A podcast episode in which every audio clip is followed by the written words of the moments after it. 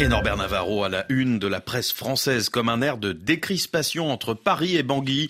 Un contact direct a bien eu lieu à Libreville au Gabon entre Emmanuel Macron et le président centrafricain Faustin Archange Touadéra. Oui, alors que les relations Paris-Bangui sont exécrables depuis l'installation il y a près de cinq ans du groupe russe Wagner en Centrafrique, c'est en marge du One Forest Summit qu'à Libreville avant-hier se sont en effet rencontrés les présidents français Emmanuel Macron et centrafricain Faustin Archange Touadéra annonce Jeune Afrique, lequel journal se demande s'il faut y voir le signe d'un retour de la France au premier plan dans le dossier centrafricain.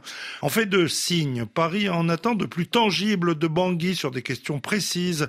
Jeune Afrique évoquant notamment les multiples campagnes de désinformation visant les intérêts français en Centrafrique. Ces derniers mois, le groupe français Castel, qui produit la bière locale, a par exemple été la cible d'une propagande anti-française alimentée et soutenue par les mercenaires du groupe Wagner, énonce ce journal. Et puis ce changement de programme inattendu pour Emmanuel Macron lors de sa rapide escale au Congo, un point de presse surprise. À Brazzaville, le président congolais Denis Sassou Nguesso a ainsi piégé Macron, énonce le Parisien. Selon ce quotidien, l'Élysée, très agacé, aurait préféré se passer de ce point de presse non prévu au programme. Car comme le confie à ce journal une source proche du dossier, Emmanuel Macron étant un homme neuf, il pouvait se permettre de se montrer ferme car il ne doit rien à Sassou. Il n'a pas connu la grande époque où ce dernier, comme feu le Gabonais Omar Bongo, mettait la main à la poche au profit des partis politiques français, des gaullistes socialistes en passant par de plus extrêmes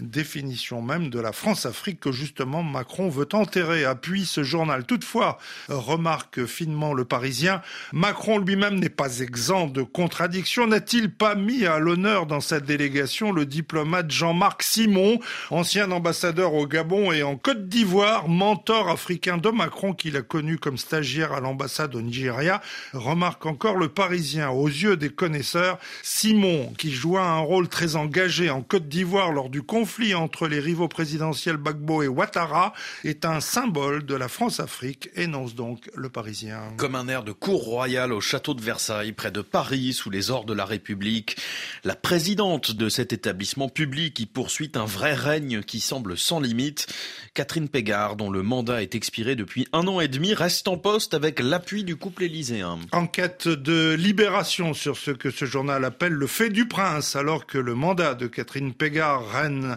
apparemment inamovible, a été prorogé trois fois, qu'il n'est plus renouvelable et que l'intéressé est atteint à 68 ans par la limite d'âge fixé à 67 ans pour les dirigeants d'établissements publics. Ainsi va la République monarchique, ce navre libé, journal auquel l'intéressé le confie. Le président veut que je reste. Et pourtant, signale Libé, le bal des prétendants a démarré. Sur les rangs, le diplomate Jean Dassonville, qui dirige à Chambord, l'ancien ministre de la Culture, Franck Riester, ou encore le plus coriace, le Versaillais Camille Pascal, ancienne plume vibrillonnante de Nicolas Sarkozy et de Jean Castex.